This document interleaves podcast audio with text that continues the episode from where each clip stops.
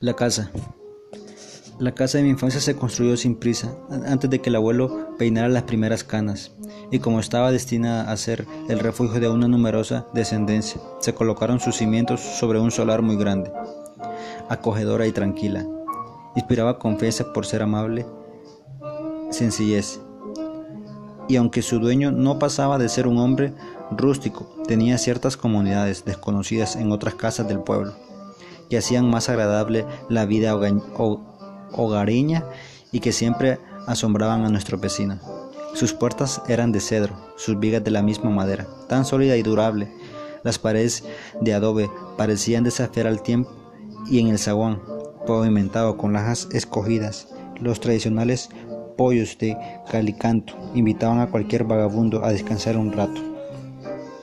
El patio, donde un jazmín de parra, un granado y un limonero sobresalían entre muchos verdes.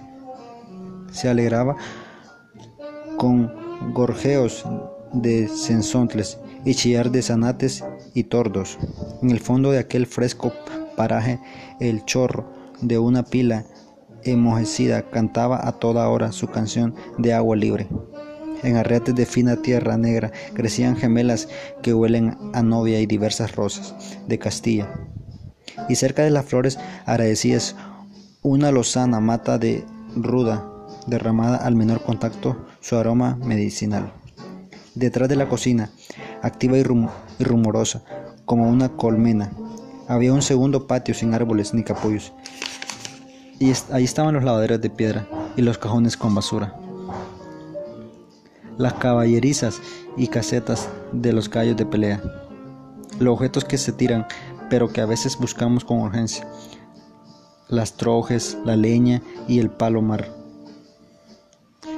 Nuestras habitaciones abrían directamente sobre los corredores que orillaban el primer patio. El aire que venía danzando por caminos y frondas entraba en ellas con levedad, fresquísima, a través de cortinas de cambray. La sala, espaciosa como una capilla, guardaba en la penumbra sus espejos de cristal de roca, sus retratos, sus adornos y su enjardinada alfombra, que se limpiaba todos los viernes. De encaje de junco eran los asientos de las sillas, para que el calor no incomodara a los visitantes. Y como en esa época los hombres fumaban cigarros de sabor muy amargo, cuatro escupideras de porcelana recogían los desperdicios de tabaco y la saliva de los fumadores. En el sopor de la siesta, mientras las criadas se peinaban junto a la pila del traspatio y el abuelo roncaba como una como un bendito, las palomas de pecho abultado llegaban hasta nuestros pies buscando migajas y la tortuga mareña que trajo un caminante de las playas del Puerto Viejo sacaba el carapacho, su cabecita de hule. Con el primer gallo de la madrugada despertaba la casa sin atrasarse nunca, y su actividad bulliciosa se extendía en el, en el chichás de las escobas, los los sartenes de la gorda toribia y la destemplada voz del abuelo. Mañanita, mañanita, como que quiere llover. Así estaban las mañanas cuando te empecé a querer. Después la casa se iba calentando con los saludos matinales en el fogón de la cocina y se envolvía poco a poco en un delicioso olor a café negro. Entonces tía Adela entraba en la despensa con el llavero en las manos. Tía Mina empezaba a lavar las jaulas de los chiltotes.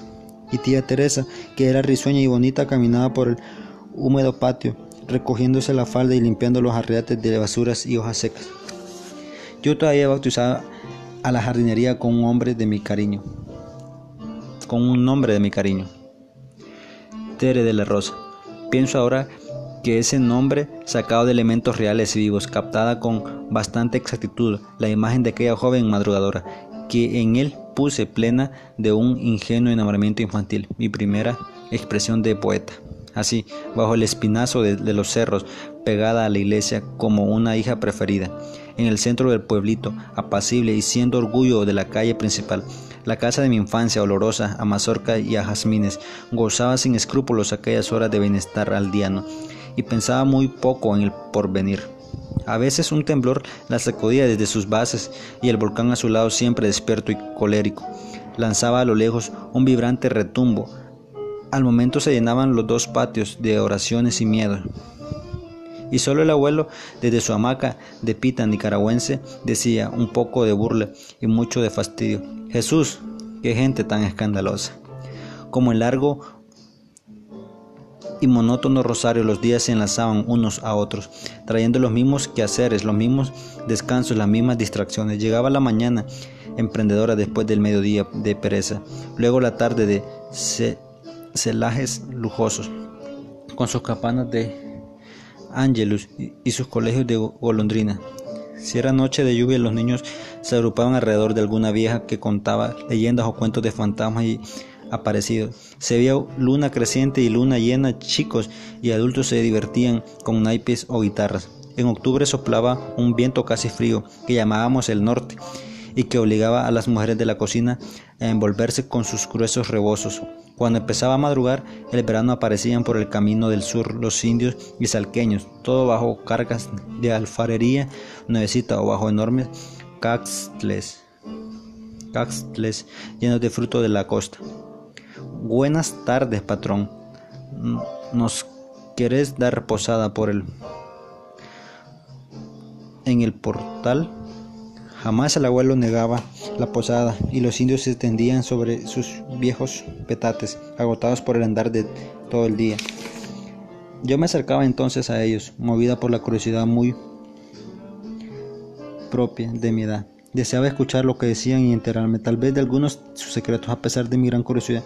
No lograba satisfacer aquel deseo, pues de los labios de los viajeros solo brotaban palabras incomprensibles pronunciadas a media voz y con un poco de miedo. Y era tan subyacente el misterio de aquellas palabras que mis pies se clavaban en las lajas del portal y nadie lograba arrancarme de mi lugar de observación.